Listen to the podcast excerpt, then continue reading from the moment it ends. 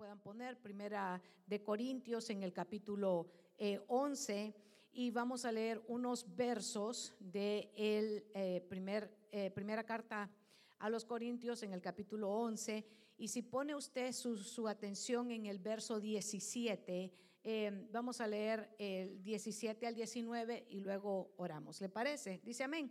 ¿Lo tiene? Gloria a Dios. Preparados preparados para esta hora del consejo del Señor. Y dice así, el verso 17, pero al anunciarles esto que sigue, no les alabo, porque no os congregáis para lo mejor, sino para lo peor. Pues en primer lugar, cuando reunís como iglesia, oigo que hay entre ustedes divisiones y en parte lo creo. Verso 19, porque es preciso que entre ustedes haya disensiones para que se hagan manifiestos entre ustedes quienes son aprobados. Verso 20, cuando pues os reunís vosotros, esto no es comer la cena del Señor, porque al comer cada uno se adelanta a tomar su propia cena y, no, y uno tiene hambre y otro se embriaga. Pues qué, ¿no tenéis casas en que comáis y bebáis? ¿O menospreciáis la iglesia de Dios y avergonzáis a los que no tienen nada? ¿Qué os diré? ¿Os alabaré? En esto no os alabo. Así que oramos. Padre, en el nombre de Jesús, en esta mañana venimos agradecidos como iglesia porque nos permite reunirnos esta mañana y que sea tu consejo el que hable a nuestro corazón y a nuestra vida. Y permite, Señor, que cada uno de nosotros salgamos de este lugar edificados y salgamos, Señor, en esta mañana fortalecidos a través del poder de tu palabra. Y todo te lo agradecemos en el poderoso nombre de Cristo Jesús. Amén y amén. Muy bien, el apóstol Pablo le está dando, mire, esta es la iglesia de los Corintios y usted sabe muy bien que esta es una iglesia llena de dones. Y, es una iglesia eh, en la cual el apóstol Pablo ha tomado tiempo eh, para enseñarles, para eh, disipularlos. Sin embargo, había ocurrido algo, había ocurrido algo que ellos habían empezado muy bien, pero se estaban desviando y en cuál estaba uno de sus desvíos, porque había muchos desvíos eh, en esta iglesia, pero uno de sus desvíos era en el abuso, era en que ellos a la hora de celebrar la mesa, la santa cena, eh, fíjese que ellos estaban haciendo al estilo de ellos mismos y no lo que se les había instruido. Entonces el apóstol eh, toma eh, esta instrucción y, se la envía a la iglesia y le dice, en estos puntos, en estas situaciones que estoy escuchando, a Pablo le habían llegado a contar, mire, le había llegado a decir lo que estaba sucediendo en la iglesia, que habían abusos y entonces el apóstol empieza a corregir esos abusos, empieza a decirles, en esto no los alabo, porque había cosas en las que sí se les alababa. ¿En cuáles cosas se les alababa? En que ellos eran una iglesia que continuaban congregándose, en que era una iglesia que amaban los dones, que buscaban los dones pero habían situaciones en las que el apóstol les dice, esto que están haciendo no está bien y había que corregirlo. Y de eso quiero hablarle unos puntos antes de que vayamos a ver qué sí es la cena del Señor, qué sí es lo que el Señor nos manda a nosotros a celebrar, porque lo que usted tiene delante esta mañana no es una forma de, eh, una costumbre, sino que Jesús mismo dijo que hiciéramos esto. ¿Qué es esto? La Santa Cena en memoria de quién? En memoria de Jesús. Entonces, eso es exactamente lo que el apóstol le había dicho a la iglesia que hiciera. Sin embargo, cuando él se va y pasa algún tiempo, ellos habían hecho su modelo de Santa Cena a su estilo. Y el estilo que habían eh, metido era un poco acerca de la influencia que había de los griegos. Porque habían dicho, bueno, eh, la Santa Cena la podemos hacer al estilo de una, una fiesta ágape, una, una fiesta, eh, se oía muy bien, se oía muy espiritual, pero dejaron que el modelo de, la, de la cultura griega entrara en ellos. ¿Y cuál era ese modelo? Bueno, que cada quien, como, como lo vamos a trasladar al, idioma nuestro, como que cada quien hiciera eh, una, una, fiesta de, traje, que le decimos nosotros, ¿verdad? Vamos a hacer una fiesta, dicen, y, va a ser una fiesta de traje, y uno piensa que tiene que llevar traje, ¿verdad? De saco, ¿verdad? Y no, es de yo, usted, yo traje los frijoles, el otro trajo la carne, el otro trajo, y entonces se reunían y cada quien eh, eh, traía algo. Ese, era el estilo que habían puesto y eso no era lo que el, apóstol les había enseñado.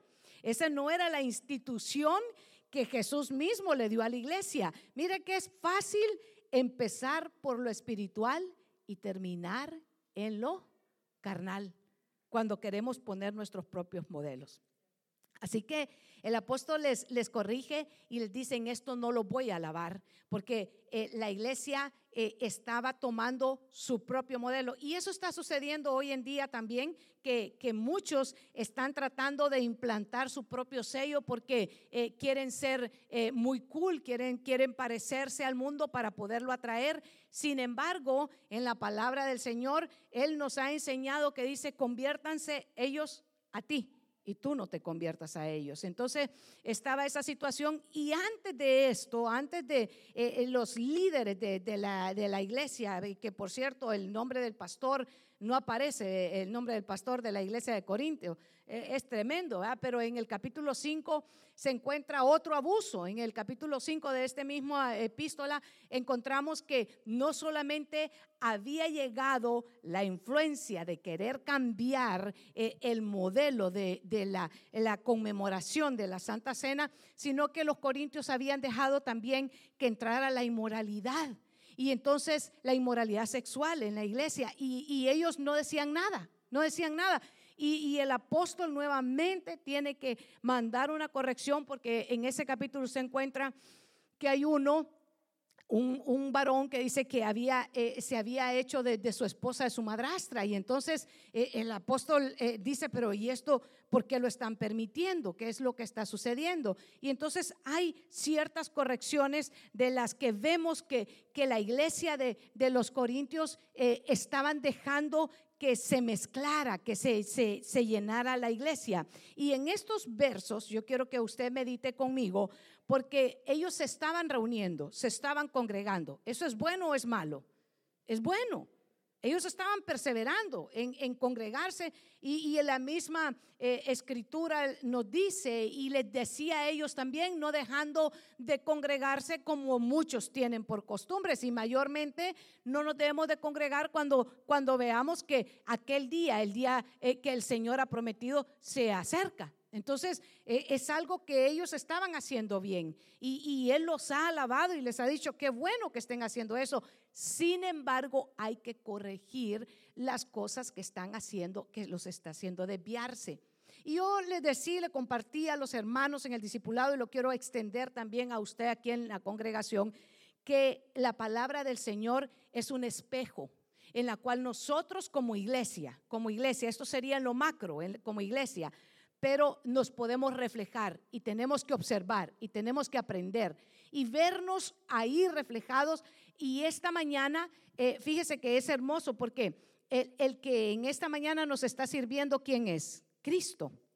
La mesa está preparada, la mesa está servida. Y antes de que vayamos a la mesa, antes de que pasemos a este tiempo tan hermoso, podemos entonces también vernos en el espejo de la palabra, vernos en lo macro como iglesia, pero vernos en lo micro también como creyentes, como hombres y mujeres, jóvenes y jovencitas, niños y niñas en el Señor. Entonces necesitamos ir en este consejo. Esto no les alababa eh, el apóstol Pablo. ¿En qué no les alababa? En que cada uno traía su propia comida. Y entonces lo, colocaban ahí en una mesa y decían, eh, vamos a celebrar la mesa del Señor. Y dice, lo más, a mí hay, hay ciertos elementos, ciertas palabras de lo que está diciendo el apóstol Pablo ahí que, que me, me llenan mucho y me llevan mucho a la reflexión. Y, quiero hacer un paréntesis aquí y pedirle a mis hermanos de sonido que no apaguen el aire acondicionado, por favor, ¿verdad? Porque yo sí siento calor. Así que después de esta brutal interrupción, vamos a continuar, ¿verdad? Porque eh, yo no sé, yo ya miro a algunos que están, ¿verdad? Es la edad, diga usted lo que quiera, pero eh, se siente calor. Así que gloria a Dios, gloria a Cristo. Porque no me avergüenzo, Señor, del Evangelio, ni de la edad, ¿verdad? Gloria a Cristo Jesús. Así que primeramente, porque cuando se reúnen como iglesia, oigo que hay entre ustedes disensiones. En esta versión dice disensiones, en otra versión dice divisiones. Estaba ahí es una de las palabras que me atrae mucho y me llama mucho la atención. Entre ellos hay una división, entre ellos eh, no se están poniendo de acuerdo. Y es terrible una iglesia que quiera marchar a hacer la gran comisión. ¿Cuál es la gran comisión, hermano? Ir y hacer discípulos, ¿cierto? Usted y yo conocemos la misión y la comisión de la iglesia eh, local. Nosotros tenemos que, como nuestra misión es conquistar las almas para Cristo. Así que gloria a Dios por lo que lo conocen.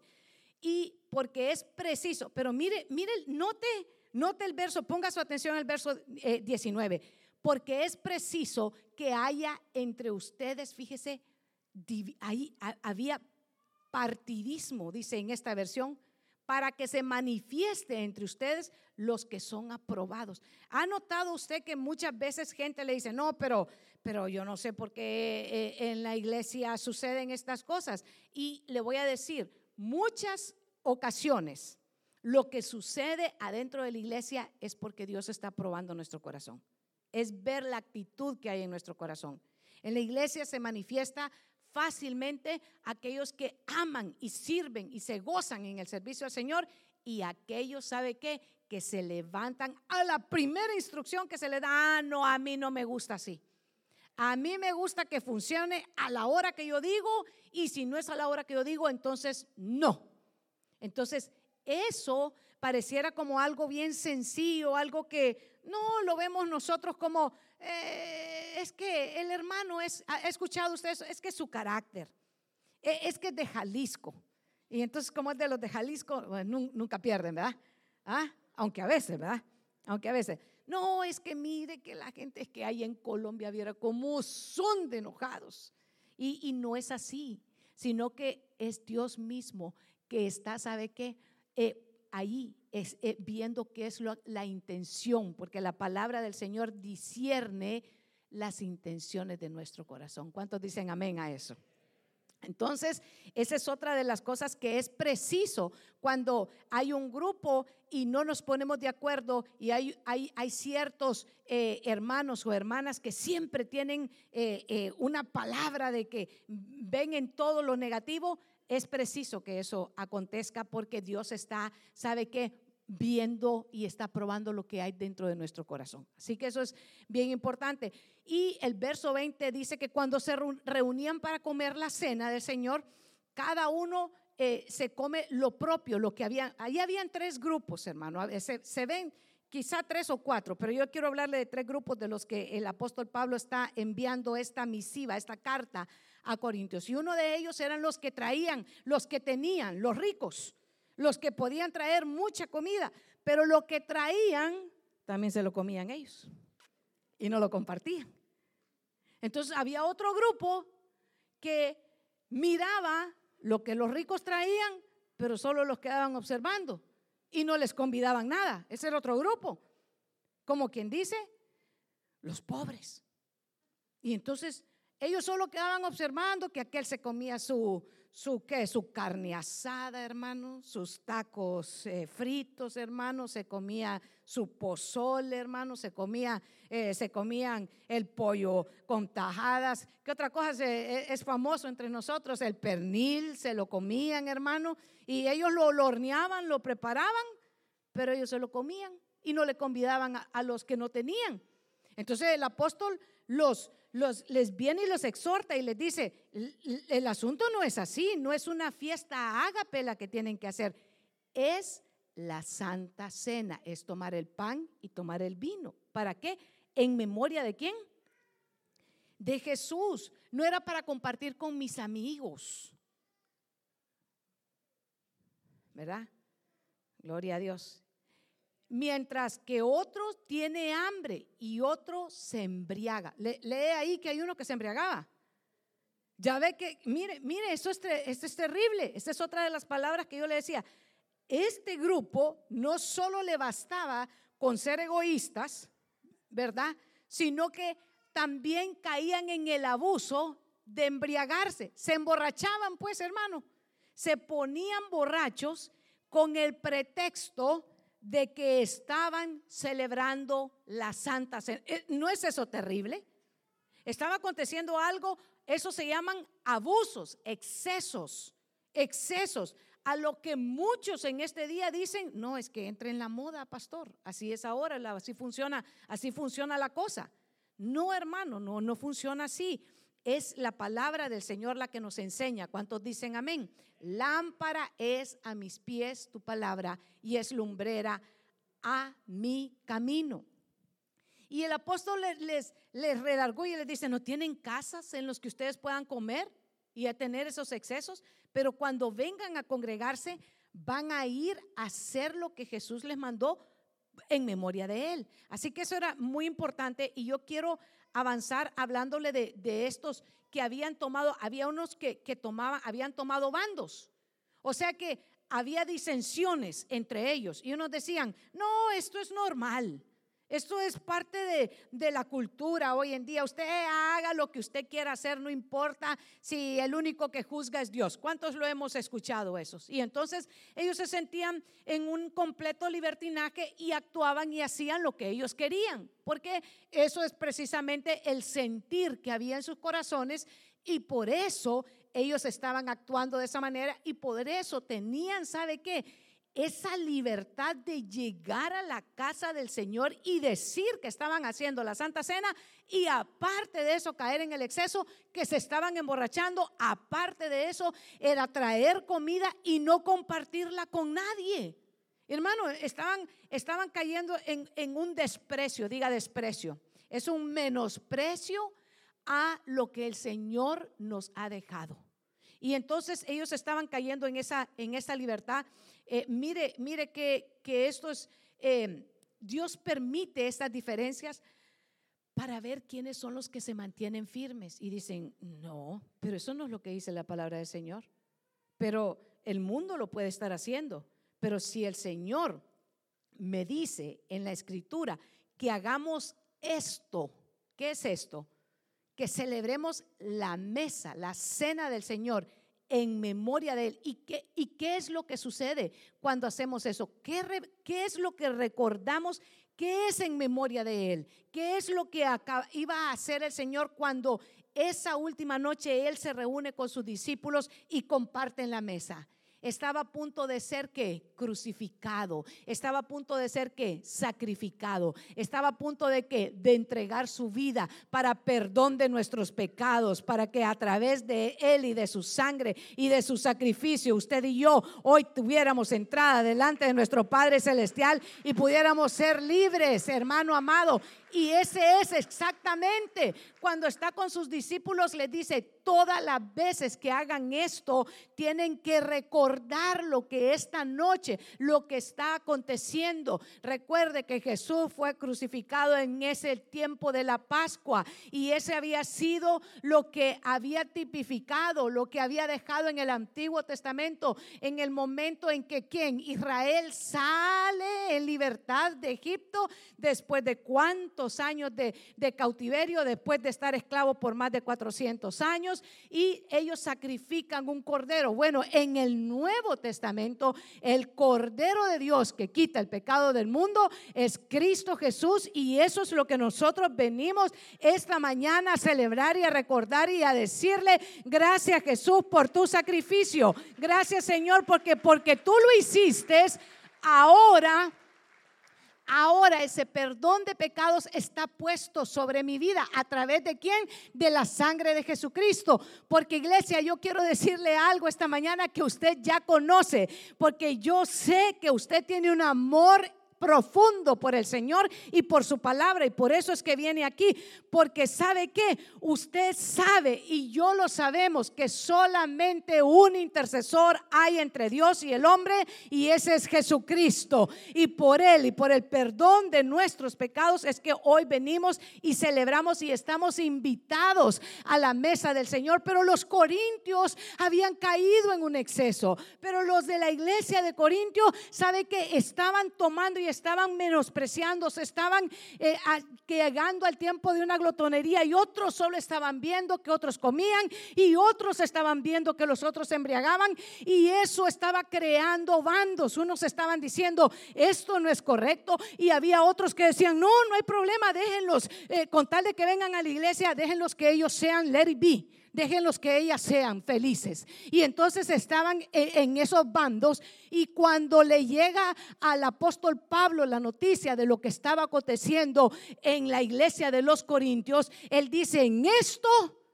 no les alabo, no les alabo. Así que esos grupos, esos grupos, los ricos, los pobres y los libertinos, estaban juntos en la iglesia.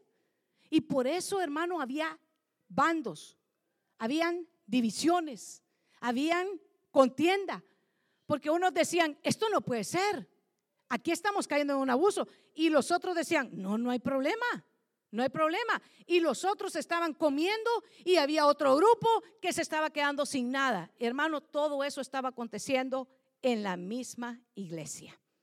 Y eso eh, hermano, caía en el menosprecio. Yo quiero hablarle de tres formas en las que nosotros podemos hacer y, mostrar menosprecio a lo que Dios nos ha dejado. Una, una, de las formas de mostrar menosprecio es venir y querer hacer lo que a, mi estilo, pastor. Usted va a predicar lo que a mí me haga sentir bien. Entonces, ese es un menosprecio a la palabra del Señor. Y yo quiero llevarlo a la palabra y hablarle acerca de el menosprecio. Mateo capítulo 6, verso 24 dice así. Vamos a ir a tres ejemplos rapiditos acerca de lo que es cómo menospreciamos la palabra, cómo menospreciamos el consejo de Dios, cómo menospreciamos eh, el, el, logo, la palabra, los remas que Dios nos da. Mateo en el capítulo 6, verso 24. Nadie puede servir a dos señores, porque o aborrecerá a uno y amará al otro, o se apegará a uno y despreciará al otro. No podéis servir a Dios y a las riquezas. ¿Cómo podemos menospreciar a Dios, hermano? Cuando estamos más obsesionados con nuestros bienes, cuando estamos más obsesionados y decimos, no, ¿cómo se pone a pensar con este clima tan bonito que está es que yo merezco este día que, que yo me pueda quedar descansando en mi casa y cuando usted lo ve a las 10 de la mañana está armando su, su barbacoa en el parque, ¿verdad? Porque para eso no está cansado. Y entonces está tomando, está menospreciando, está diciendo, es que es mi tiempo, pastor, es mi día de descanso. Y empezamos a dejar que el enemigo lance dardos de fuego, en, nuestra mente y decimos, no, no, no, esto es excelente idea la que me está dando la pastora en este momento. Mire, son buenos, buenos consejos los que estoy recibiendo, pero eso es un menosprecio porque no podemos servir a dos señores. Si Cristo es nuestro Señor, a Él lo vamos a alabar, a Él lo vamos a exaltar, a Él lo vamos a adorar, a Él lo vamos a servir y lo vamos a servir alegremente. Porque hay, hay formas de servir al Señor. Venir a servir de, reniego. Ah, sí, solo a mí me toca. Solo a mí me miran. Solo a mí me habla el pastor. Y esa es una forma, ¿sabe? Dice, dice la palabra del Señor, por cuanto no serviste a Jehová tu Dios con alegría, vas a servir a tus enemigos. Vas a servir a tus enemigos. Entonces, ¿cómo menospreciamos? ¿Cómo Porque es bonito, va a ponerle el dedo a los de Corintio, va. Ay, qué iglesia tan carnal. Estos eran unos bandidos. No, hombre, esos, esos qué bárbaros, qué abusos los que tenían. Pero le dije que la palabra del Señor es un espejo, ¿verdad? Entonces, ¿qué puede haber en nosotros? ¿Qué, ¿Qué puede haber de los corintios queriéndose meter en nuestra vida espiritual? El menosprecio El menosprecio de cómo? De querer servir a las riquezas. No, yo ya llegué a la USA, le dijo un, un, hermano que había prometido. Mi hermano se había orado, se había ayunado, se había intercedido por él, porque por él y por el coyote, creo yo, ¿verdad? Para que lo pasara. Yo no sé.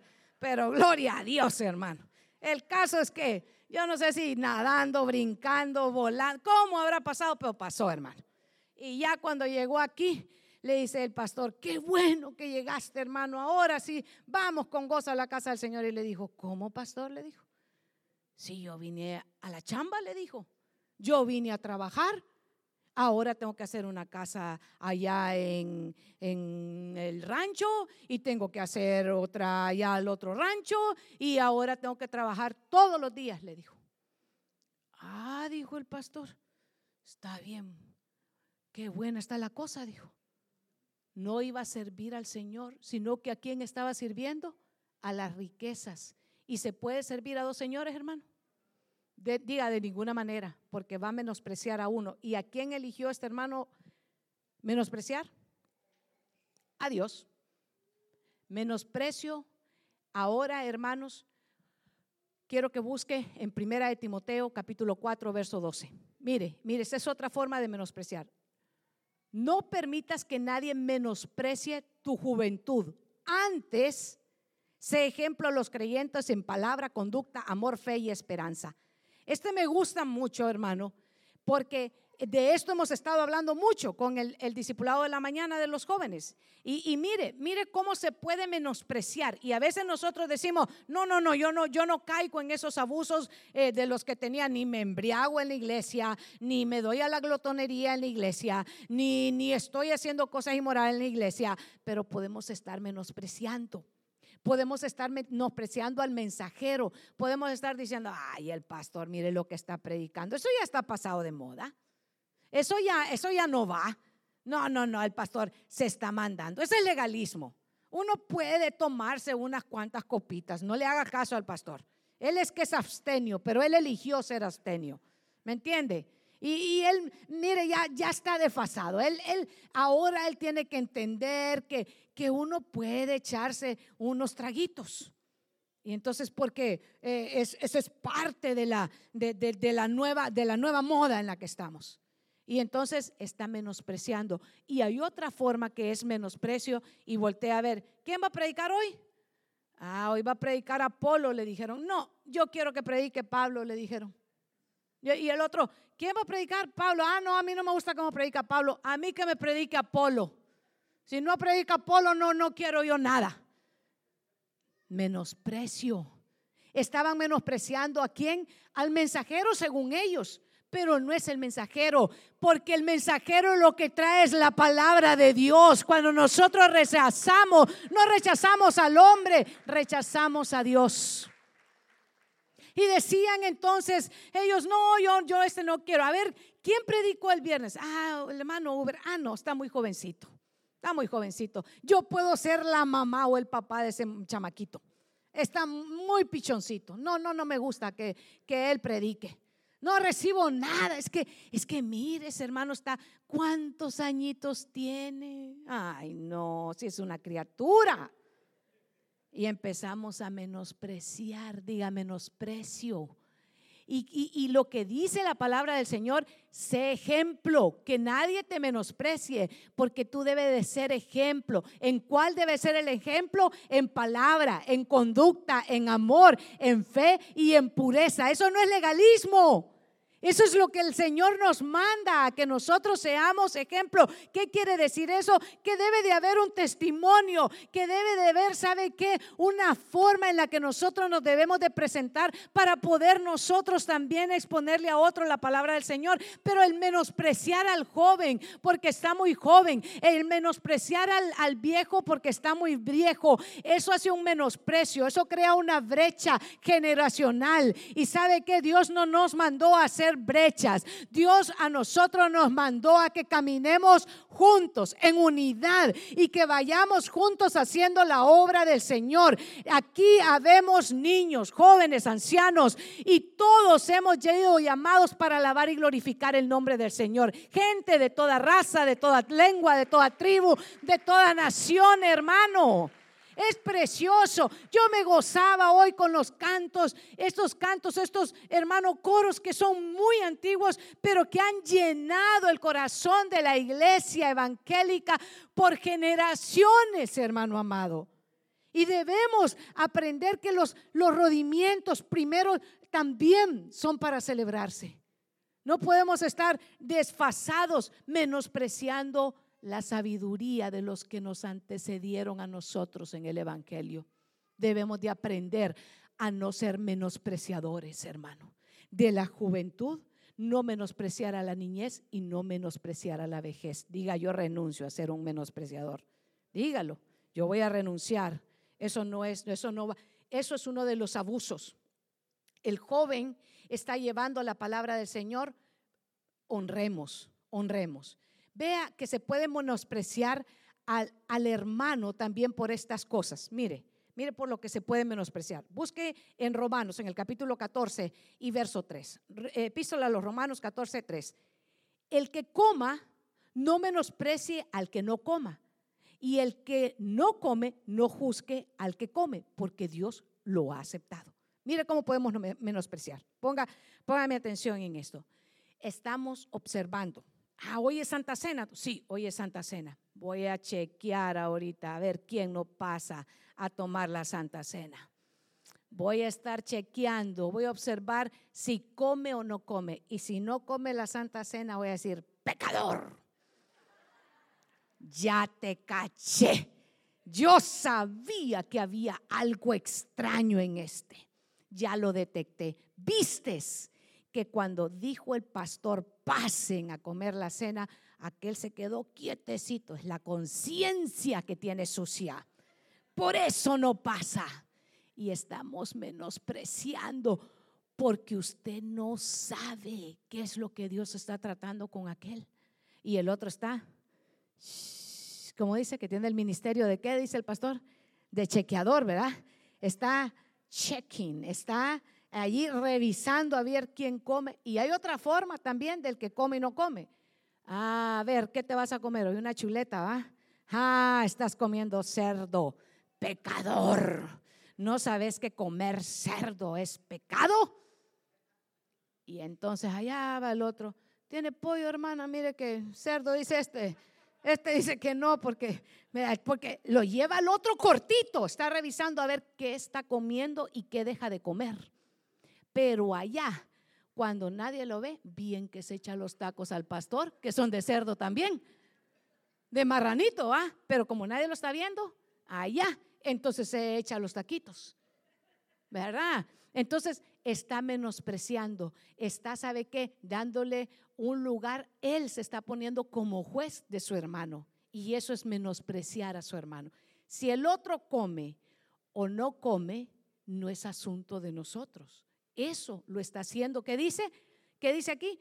Porque lo ha aceptado quién? Dios. Una vez Pedro estaba en, en eso, hermano, orando en la azotea y entonces el Señor baja un lienzo y ahí en ese lienzo él tiene aquella visión y mira que hay animales, de todo, de todo tipo de animales. Y entonces el Señor le dice, Pedro, levántate, mata y come. Y el Pedro volteó a ver que ahí habían unos animalitos que él como judío no comía. Y entonces le dijo, no, Señor, porque nada inmundo le dijo, nada inmundo, jamás yo he comido. Y entonces le dijo el Señor, no llames inmundo lo que yo ya limpié. Entonces nosotros, hermano amado, no podemos andar juzgando al hermano porque si come o no come. Tenemos que tener ese principio de que no vamos a estar, ¿sabe qué? Menospreciando, porque estamos menospreciando. Ahora, yo lo quiero llevar a otro menosprecio. Y, y este es en realidad la predicación de esta mañana, pero me acabó el tiempo, ¿verdad? Pero bueno, gloria a Dios. Zacarías en el capítulo 4, verso 10. Porque ¿quién ha menospreciado el día de los pequeños comienzos? Se alegraron. Mire, Zacarías 4, 10 pues ¿quién ha menospreciado el día de las pequeñeces? Dice la LBLA.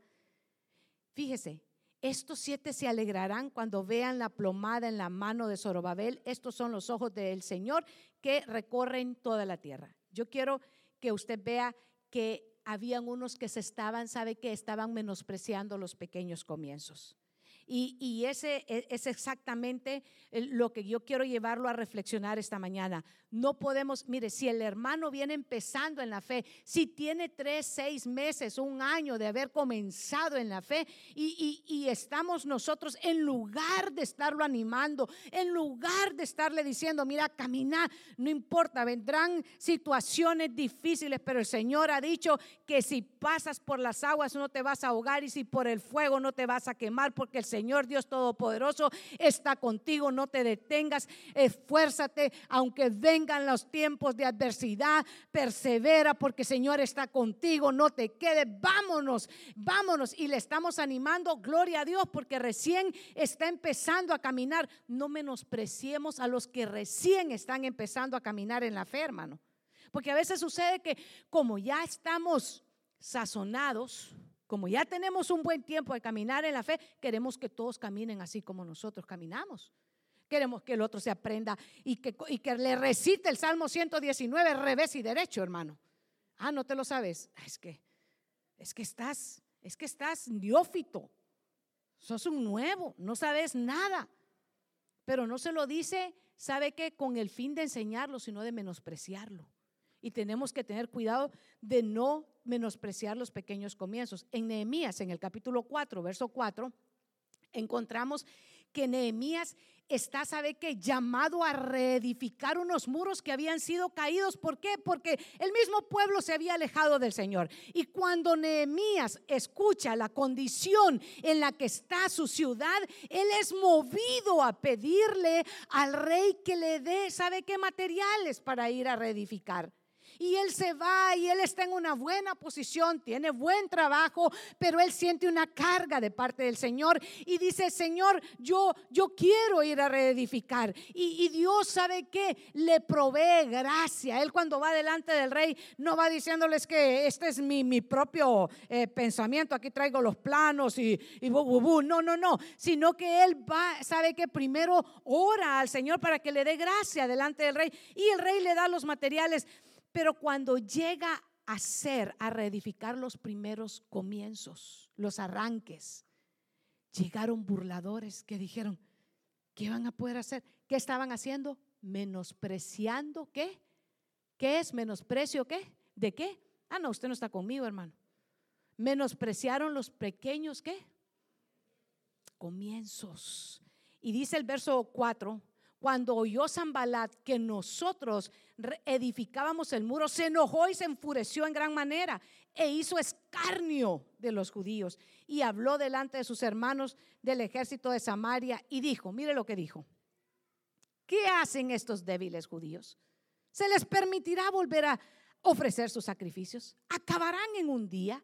¿Resucitarán de los montones del polvo las piedras que fueron quemadas? Y estando junto a él Tobías Amonita, el cual dijo, lo que ellos edifican del muro de piedra, si se sube una zorra, lo derribará. Y a Nehemías le llegan a decir lo que están diciendo Zambalat y Tobías. Se están riendo de tus primeros comienzos. Se están burlando y diciendo, no lo van a poder hacer.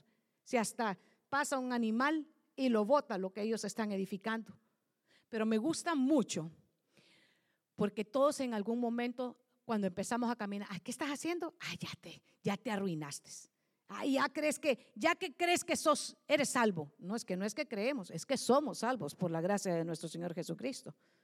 Ah, ya te crees bien santo. No, no es que me creo, es que somos santificados, pero no por nosotros, sino por la santificación que Cristo Jesús ha hecho en nuestra vida.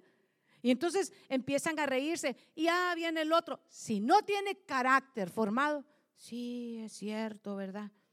Ay, sí, yo es que, a saber, no, a lo mejor, a lo mejor es que, no, yo, yo mejor no testifico, dice, porque viera, cuando quiero hablarle, se burlan de mí. Y dicen que, que yo qué sé, si solo ni, ni Juan 3.16 me ha aprendido todavía. Y, y, se burlan. Pero me, me gusta me gusta Nehemías y el carácter de Nehemías, hermano. Porque en el verso 4 les dice, oye, oh Dios nuestro, que somos objetos de menosprecio y vuelve el baldón de ellos sobre su cabeza y entrégalos por despojo en la tierra de su cautividad. No cubra su iniquidad ni su pecado sea borrado delante de ti, porque se airaron contra los que edificaban. Edificamos pues el muro y toda la muralla fue terminada hasta la mitad de su altura, porque el pueblo tuvo ánimo de trabajar. Ánimo de trabajar. Mire, no se fue debajo de la almohada a llorar. Sí, qué desgraciado, pobrecito. No. Hermano, se fue delante del Señor. Oye tú, Señor, lo que esto está pasando. Mira, Señor, a ti traigo la queja. Este Tobías y este Zambalat, mira lo que hablan. Pero fíjese que no se quedó enredado diciéndote el dime que te direte. No. ¿Ha conocido usted gente que usted ni, ni medio les toca con el pétalo de una rosa? ¿Y por qué? y usan la palabra de Dios solo para contender. ¿Los conoce? En lugar de eso, Nehemías, se lo voy a poner al, al 2022. Le preguntó al pastor, ¿a qué horas es el tiempo de la intercesión, pastor? Pues mire, usted puede venir el miércoles, puede venir el viernes, puede venir el domingo en la mañana y puede llegar a una casa de, mire, usted puede todo en realidad. Entonces dijo, perfecto, ahí voy a llevar mi queja. Y se vino a la intercesión le estoy hablando del 2022, ¿verdad? Porque después me buscan en el culto, ¿dónde estaba ese verso, pastora? Me dicen a mí. En el 2022 dijo, ¿a qué hora es el culto? ¿A qué hora la intercesión? Ahí me voy a llevar mi queja. Señor, aquí está mi queja. Señor, se burlan de los primeros comienzos. Señor, dicen que, que cómo yo voy a poder eh, enseñarle a, a mi casa, a mis hijos, a mi familia. Y entonces es el Señor, diga, es el Señor el que toma, ¿sabe qué? Hacer justicia por nosotros. No somos nosotros, sino que le decimos, Señor, aquí está mi causa. En oración, las batallas del creyente se pelean en oración, no se pelean en contiendas, no se pelean, hermano, diciéndote el dime que te diré. Se pelean las batallas en oración, en intercesión, porque nuestra lucha no es contra carne y no es contra sangre, sino que son contra los potestades, contra los gobernadores de maldad que se mueven en las regiones celestes. Esa es nuestra lucha. Nuestra lucha no es contra nuestros supervisores, nuestra lucha no son contra nuestros jefes, nuestra lucha no es contra esposo y contra esposa, contra hijos y contra hijas, nuestra lucha es contra los gobernadores de maldad, contra aquello que influencia el enemigo para venir y desanimarnos. Sabe que el enemigo lo que quiere es matar, es robar y es destruir, pero Cristo Jesús ha venido a darnos vida y la vida que Cristo Jesús nos ha dado, la ha dado en abundancia para que usted tenga gozo, para que usted tenga ánimo, para que usted se levante y usted diga, la casa del Señor yo voy, voy con gozo, voy a celebrarle, porque hoy es un día de celebración, hoy es un día en el cual me reúno con mis hermanos y vamos a ir y celebrar la mesa del Señor. Ánimo. Usted tiene que tener ánimo para levantar a su familia.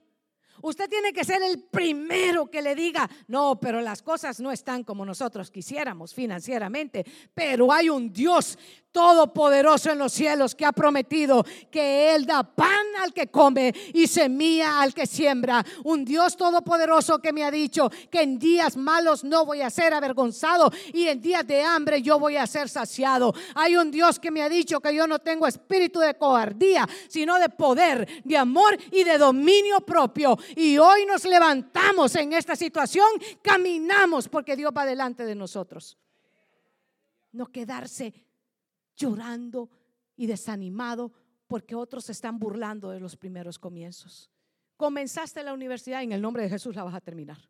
Comenzaste en un nuevo trabajo en el nombre de Jesús. En ese trabajo vas a encontrar gracia y favor de Dios delante de los hombres y delante del Señor primeramente comenzaste a aprender a diezmar, vas a aprender a firmarte y vas a ver que el Señor, ¿sabes qué? Va a multiplicar todo lo que quede en tus manos porque has aprendido en lo poco y el que es fiel en lo poco, el Señor lo pone en lo mucho. Y aquellos que muestran su fidelidad en lo poco, el Señor les dice, bien, buen siervo y fiel. En lo poco has sido fiel, en lo mucho te pondré. Entra en el gozo de tu Señor. Gloria a Dios. Si usted lo cree, dele palmas al rey. El estarse burlando de los pequeños comienzos puede ser algo que es sistemático y eso muchas veces, hermano, cuesta. Cuesta. Cuando una situación, hermano, está constantemente en nuestra vida, cuesta. Pero constantemente, ¿quién cree que la palabra de Dios es viva y es eficaz y más cortante que toda espalda de doble filo? Usted tiene lo mejor Usted tiene el consejo de Dios. Usted viene a la casa del Señor no por costumbre. Usted desde que salga de su casa dice, hoy hay una palabra del Señor que va a edificar mi vida, con la que yo voy a poder caminar toda esta semana, con la que me voy a levantar, con la que me voy a alimentar, porque no solamente de pan vive el hombre, sino de toda palabra que sale de la boca de Dios. Y hoy me voy a levantar y me voy a alimentar para que esté fuerte cuando vengan las acechanzas del enemigo. Hermano, muchas veces nosotros como predicadores decíamos, es que cuando sale de esas dos puertas es cuando vienen las luchas. Ahora yo he entendido que no, hermano, ni, ni tiene que salir, porque tenemos un bendito aparatito que se llama celular. Y usted está en el culto, hermano, usted está recibiendo la palabra y de repente, ¡pum! Un guasapazo, hermano. Y usted dice, no, ay, después lo voy a ver. Y de repente le entra la curiosidad. ¿Quiénes son curiosos aquí, hermano? Ah, solo voy a echar el ojo, dice usted. Y ahí viene en el guasapazo la mala noticia, hermano. Ay, no, hombre. Y aquí la pastora predicando y si supiera que la chava me mandó a volar, dice usted. No, hombre, ya ni para qué, ya me dijo que no. Y a la otra, ay, llorando, hermano, aquí a Magdalena, chille que chille. Y allá está el otro, ay, la aplicación que había puesto, dicen que no va a llegar, dicen que agarraron a otro, gloria a Dios, porque lo que Dios te tiene es algo mejor. Persevera, anímate, resiste, porque Dios tiene planes de bien contigo. Hermano, Dios tiene planes de bien y no de mal sobre nosotros. Y cuando algo acontece en nuestra vida que no es lo que nosotros pensamos, diga usted firmemente con carácter, pero todo ayuda para bien a los que aman a Dios. Una cosa yo sé, que Dios pensará en mí, que Dios tiene planes para mí. Pero, pero, hermano, con carácter, con firmeza. Deje de estar viendo el WhatsApp ahorita. Deje de estar viendo ahí eh, el Facebook, no le puso like. Ay, ¿qué le importa eso, hermano? Se preocupe por eso. El Instagram, olvídelo ahorita, hermano. Antes decíamos allá cuando sale de las dos puertas, aquí, hermano, aquí, ahorita. Ahorita, ahí está. Y está, deje de revisar. Conéctese con el Padre Eterno en este momento, hermano. Que él le tiene, le tiene buenas noticias. Mire este Zambalat, no es que yo quiera hablar mal del Zambalat y del Tobías, hermano, pero se lo voy a poner en evidencia porque eran bien malos, hermano. Bien terribles que eran este par, hermano. Yo no sé quién tenga un par de amigos así, o familiares de repente. No vayamos tan lejos. Ay, Dios mío. De ahí podríamos hablar muchísimo, ¿verdad? Pero en el, capítulo 2 y el verso 17, venga conmigo rapidito, mire, ve, mire. ¿Está, ¿Está conmigo aquí en el culto, hermano? Gloria a Dios, gloria a Dios. Diga, gloria a Cristo, diga, estoy siendo alimentado. Les dije, pues ustedes veis el mal en el que estamos. Mire, que Jerusalén está desierta y sus puertas consumidas por el fuego. Venid y edifiquemos el muro de Jerusalén y no estemos más en oprobio. El verso 18. Entonces les declaré cómo la mano de mi Dios había sido buena para, sobre mí y asimismo la palabra que el rey había dicho. Y, le, y, le, dijeron, levantémonos y edifiquemos. Así esforzaron sus manos. Verso 19. Pero cuando lo oyeron, Zambalat, Oronita y Tobías, el siervo amonita, y Gesén, el árabe, hicieron escarnio. Mire, y nos menospreciaron diciendo, ¿qué es esto que hacéis usted, que hacéis vosotros? Mire, este era un trío de maldad. Estos eran los tres amigos, pero del mal, hermano. Con amigos así, no se necesita enemigos, hermano. ¿Para qué? Que cuando Nehemías le dice que va a empezar a edificar lo pequeñito, fíjate que tengo un sueño de que este año quiero comprar mi casa. Comprar casa. No te has visto. ¿Cómo vas a comprar casa? Si no podés, pero ni comprar un carro, vas a andar comprando una casa. Y allá el otro. Y lo tiene por amigo. Ay, Dios mío, paren los amigos de Job, hermano. Está terrible. Ah, por bandido te está pasando esto. Pecador. ¿Qué vas a andar pudiendo hacer eso? Fíjate que este año quiero, tengo un anhelo tú de, aprender así mi inglesazo, como para qué, para que digan que estoy aprendiendo inglés y, ayudarle a mis hijos. Si sos reburro que vas a andar aprendiendo inglés, ¿cómo se te ocurre? Inglés. Ay, si ni español hablas, para atrás decís y vas a andar aprendiendo inglés. Y el otro se queda pensando, no, pues si es cierto. No, pues no puedo. No, hermano, usted diga, usted levántese y dígale, Señor, tu palabra dice que tú das sabiduría y que el que es falto de inteligencia la pida a ti, que tú la das abundantemente y sin reproche.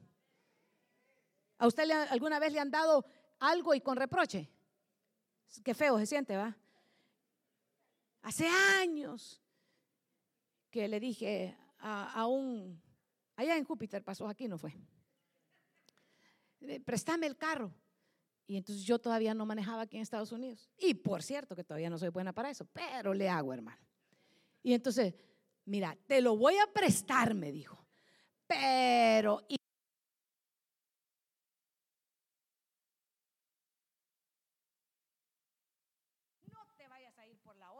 la policía de allá de Giliar pone ticket y allá iba yo, hermano, temblando porque me había dicho de todo. Y yo decía, Dios mío, hoy sí me va a agarrar la policía, hoy aquí voy a chocar y claro, y cómo no, si para prestarme una chacharita, hermano. Siquiera hubiera sido un Mercedes Benz o un BMW.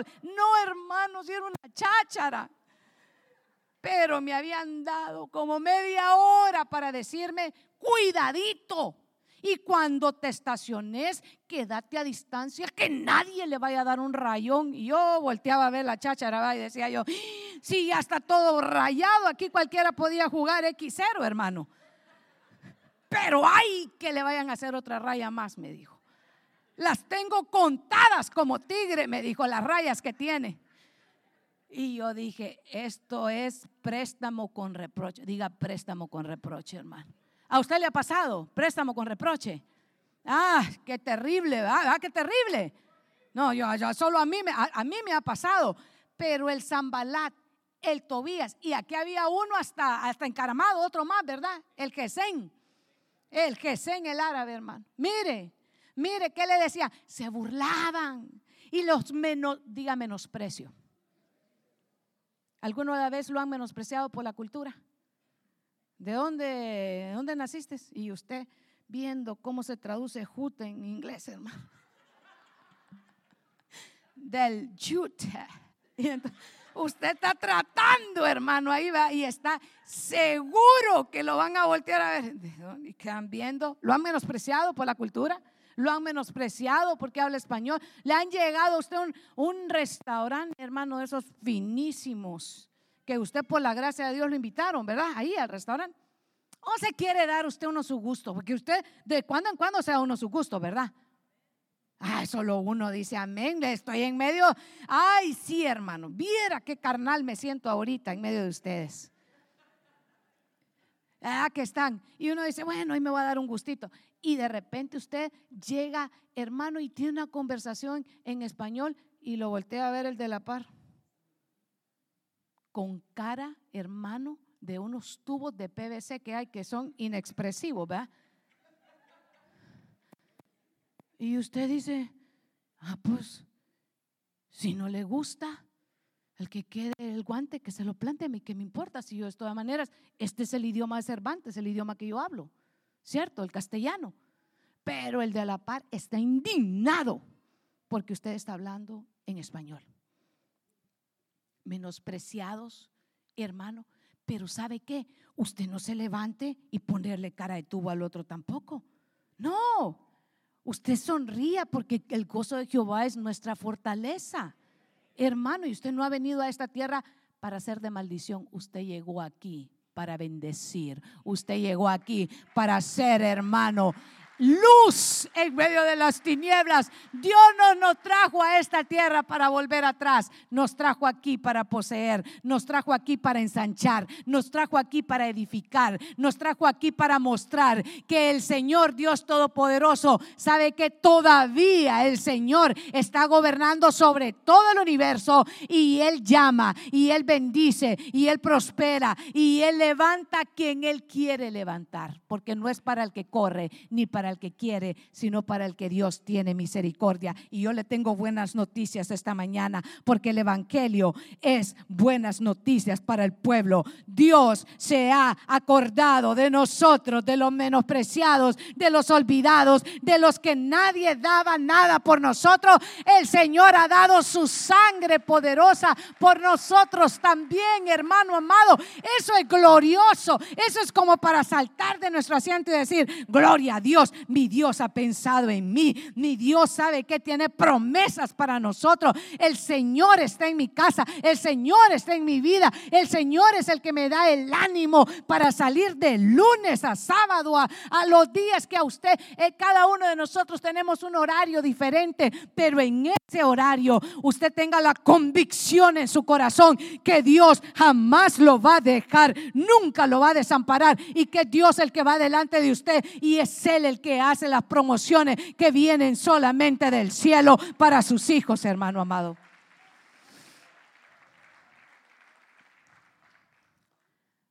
No me queda más que decirles esta mañana que hoy no vamos a ir, hermano, a hacer abusos con la mesa del Señor. Sí que, no, que nos vamos a preparar. Yo quiero que los hermanos de coro suban.